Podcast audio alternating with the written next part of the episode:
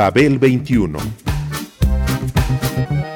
I came on my spaceship to save the Earth. I've been to the south and I've been to the north. Check me out, darling, when you hear me sing. I'm an ugly duckling, I'm a beauty king. I'm an alien Elvis, I bring love and joy. My dance might remind you of the disco boy. I'm young, I'm old, I've got a heart of gold. I'm an ultimate gift to the people of the world. Some say that I come from Russia, some think that I come from Africa. But I'm so sorry, I'm so roy, cause I come from the planet Paprika. El gusto hipermoderno.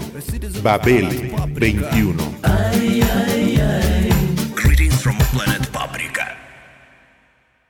Nunca deja de sorprenderme la capacidad que tiene una canción para sintetizar una experiencia, un sentimiento, una emoción. Pero más sorpresa causa que pueda hacerlo en el corto plazo de pocos minutos.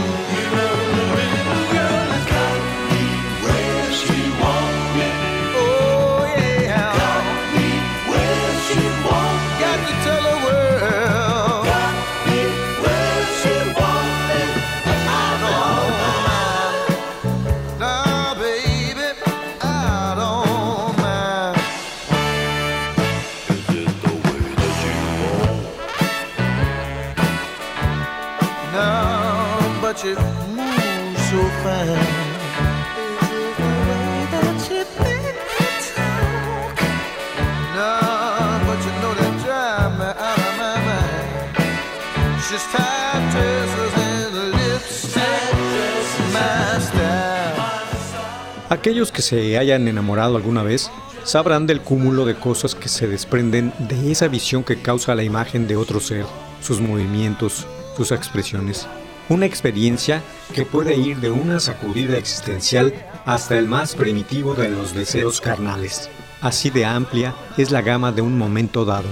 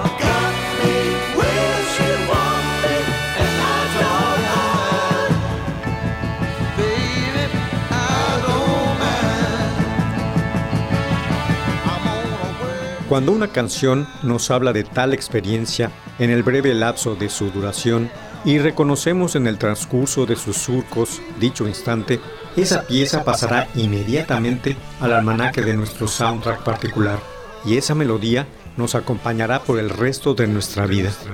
Igualmente, cuando muchos reconocen en ella situación semejante, entonces dicha canción pasará a la psique colectiva y, se, volverá inmortal.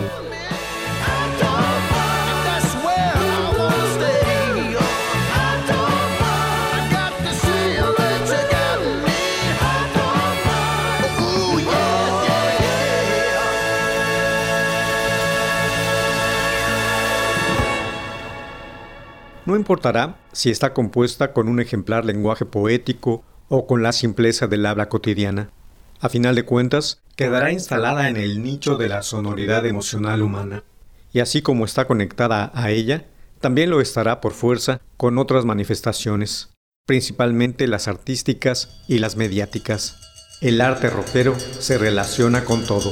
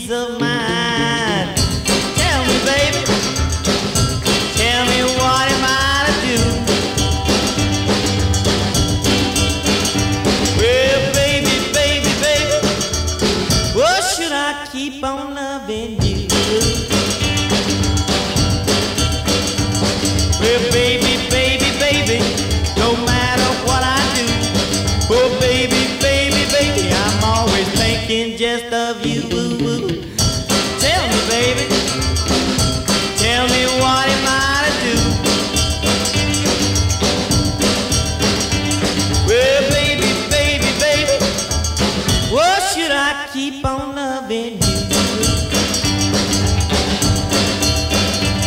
Well, when I close my eyes and I try to get some sleep, doggone it, baby, wouldn't you know into my dreams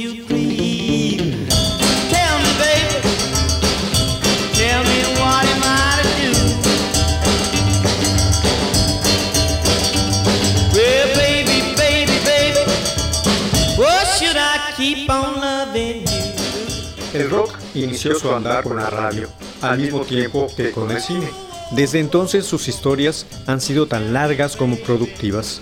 Todo fanático legítimo del género comienza su biografía emocional, su educación sentimental, sus afinidades selectivas con, la, escucha, de la radio, en cualquiera de sus épocas. Las historias sobre esta relación llenan páginas y páginas en el devenir de tal música. Gonna love me too. I cried, keep asking, baby, what am I to do?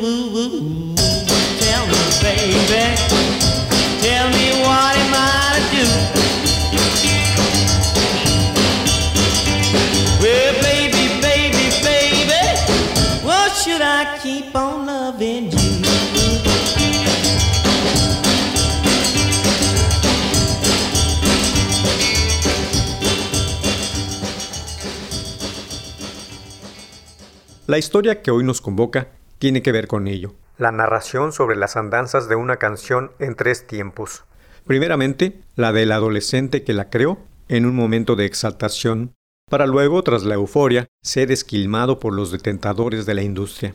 Este joven se llamaba Delman Allen Hawkins, pero era conocido como Dale Hawkins.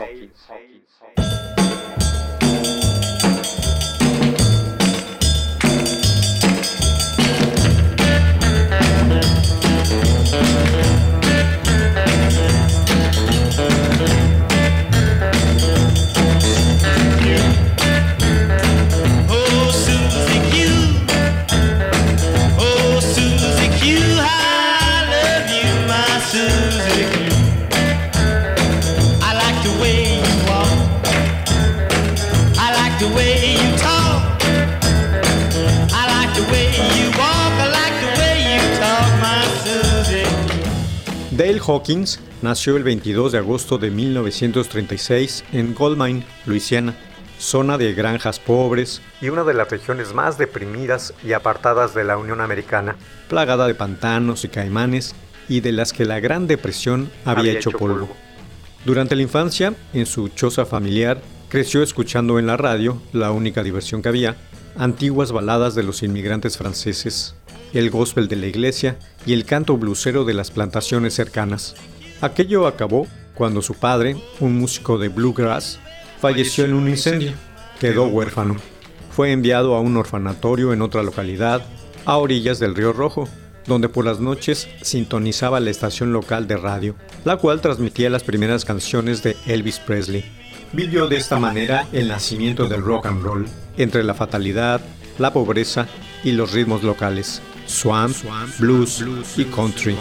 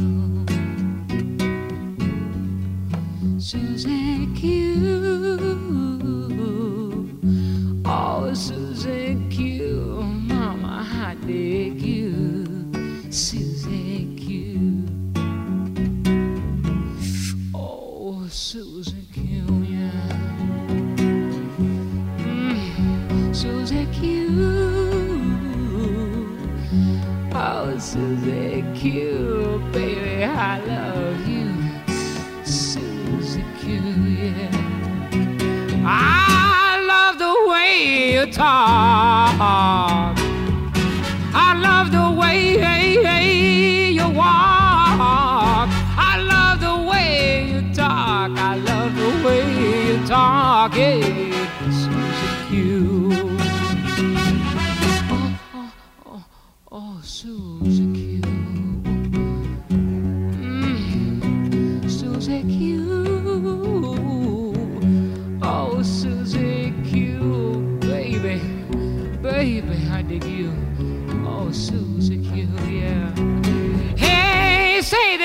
be mine. Hey, say that you'll be true, yeah, yeah. Uh-huh, say that you'll be mine all of the swinging time. Oh, Susie. Al cumplir los 20 años, Hawkins ensayaba con una guitarra que se había comprado con lo que había ahorrado vendiendo periódicos en la calle, cuando conoció a Susan Lewis, quien se acercó a escucharlo. Verla caminar y escucharla hablar hicieron que se prendara de ella. Le escribió una canción en clave de rockabilly y quiso grabarla en el estudio Jule Paula del padre de Susan. Este, ante la oportunidad, exigió que lo pusieran como coautor, ya que su hija había inspirado la letra, y también que anotaran entre los nombres de los créditos a Eleanor Broadwater, esposa de un DJ que la programaría en su estación de radio como payola. Además, le cobró los 25 dólares de cuota por grabarla. Joven e inexperto, Dale Hawkins solo quería escuchar la canción en un disco y lo demás no le importó. I love the way you talk. Wow, I love the way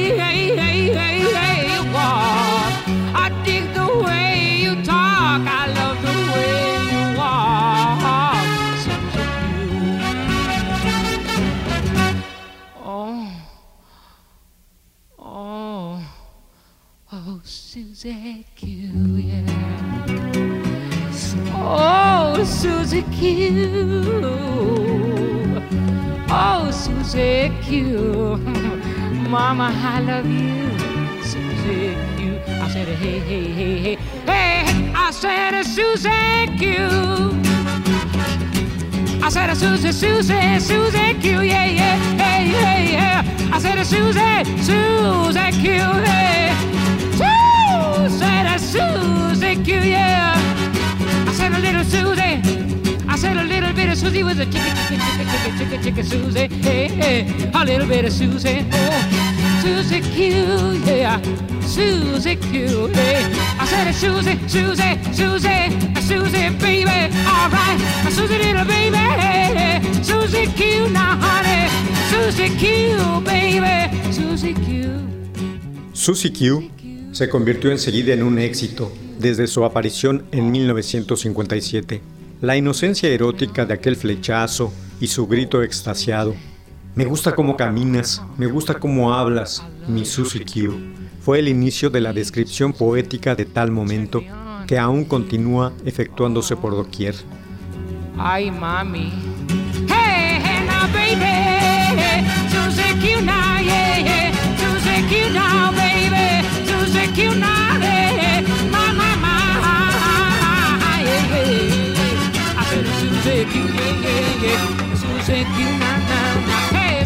Yeah, yeah. Oh, baby, now.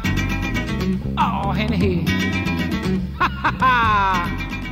Pero Dale Hawkins jamás vio un centavo de regalías. Todas le fueron birladas por el dueño de aquel estudio, y lo único que le quedó fue el reconocimiento del medio por su síntesis de los estilos sureños de Luisiana, por el solo de guitarra y riff de Jim Burton, y por su contribución al legado del rock, el swamp rock.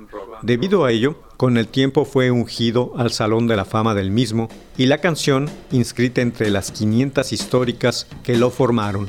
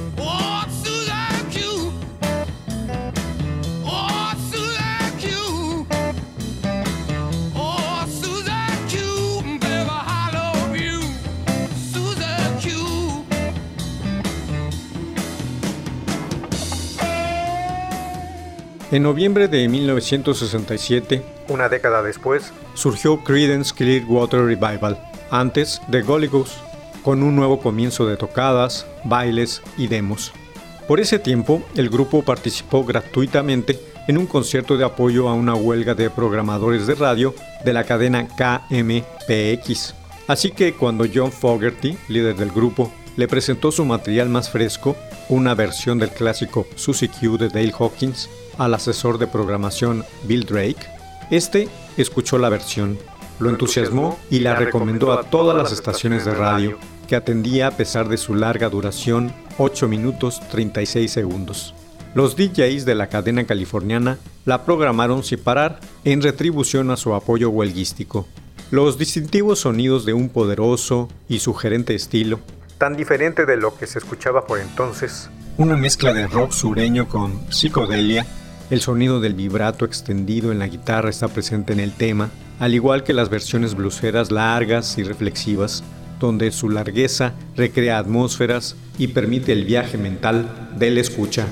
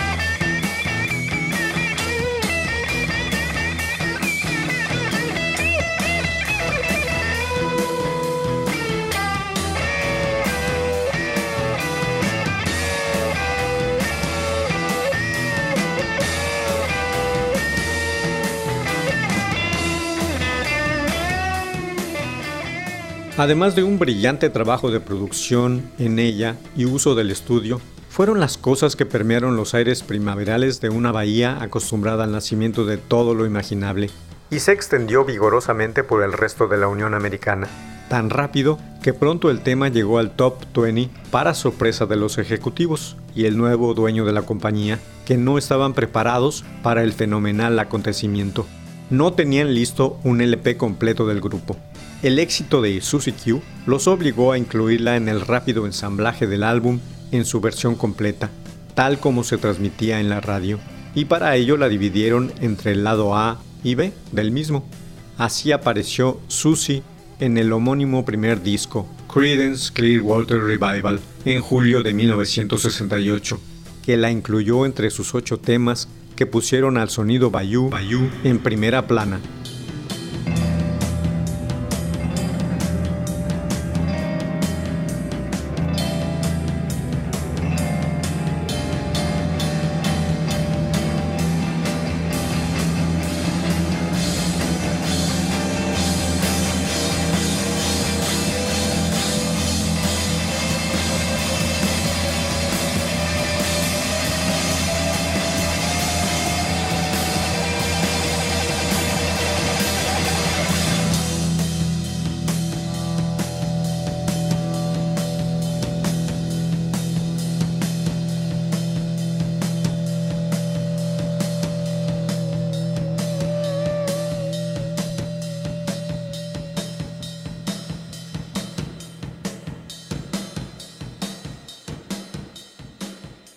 Y así como esta canción surgió de una inocente atracción, pasó luego a ser emblema hasta llegar a ser usada otra década posterior como banda sonora de la barbarie, de la exacerbación de los bajos instintos, los salvajes y más primitivos.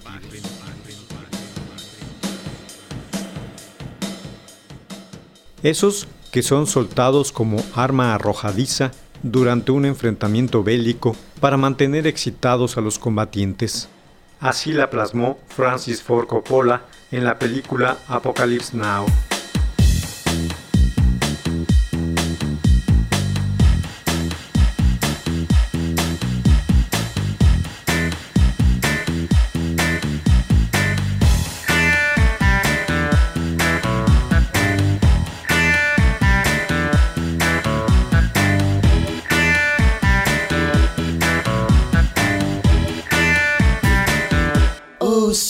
Susie Q.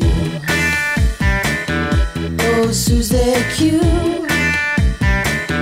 Oh, Susie Q. Baby, I love you.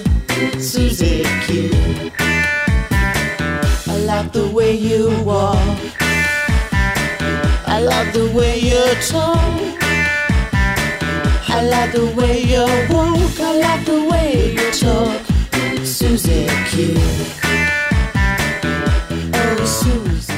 A una base militar de Vietnam llega un helicóptero con un grupo de playmates, como parte de una operación de entretenimiento para los soldados. En cuanto el aparato toca el escenario, los músicos comienzan a tocar Susie Q. Las muchachas, con diferentes y brevísimos disfraces, descienden e inician el espectáculo de su baile.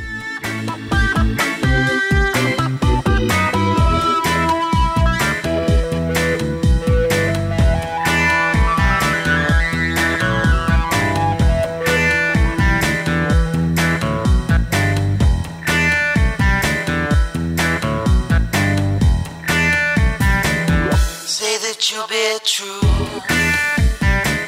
Say that you'll be true. Say that you'll be true. Never leave me blue. Q. Say that you'll be mine.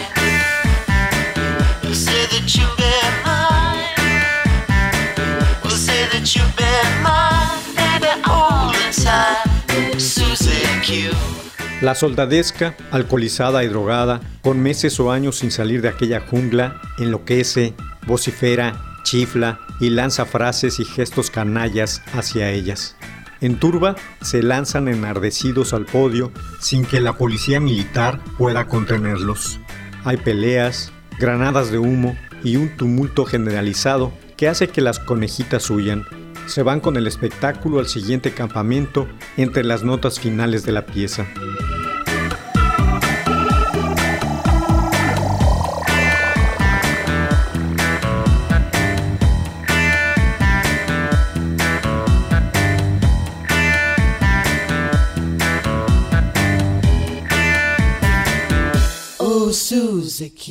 Cada canción importante es poliédrica y cuenta con infinidad de historias en su haber, como Susie Q.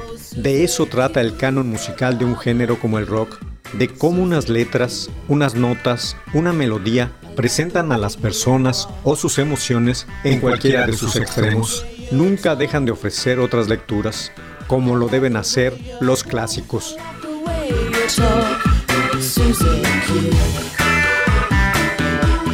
Oh.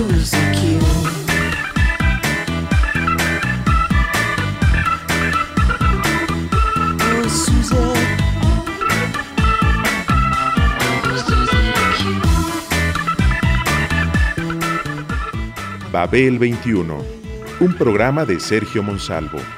Producción a cargo de Pita Cortés, Roberto Hernández y Hugo Enrique Sánchez.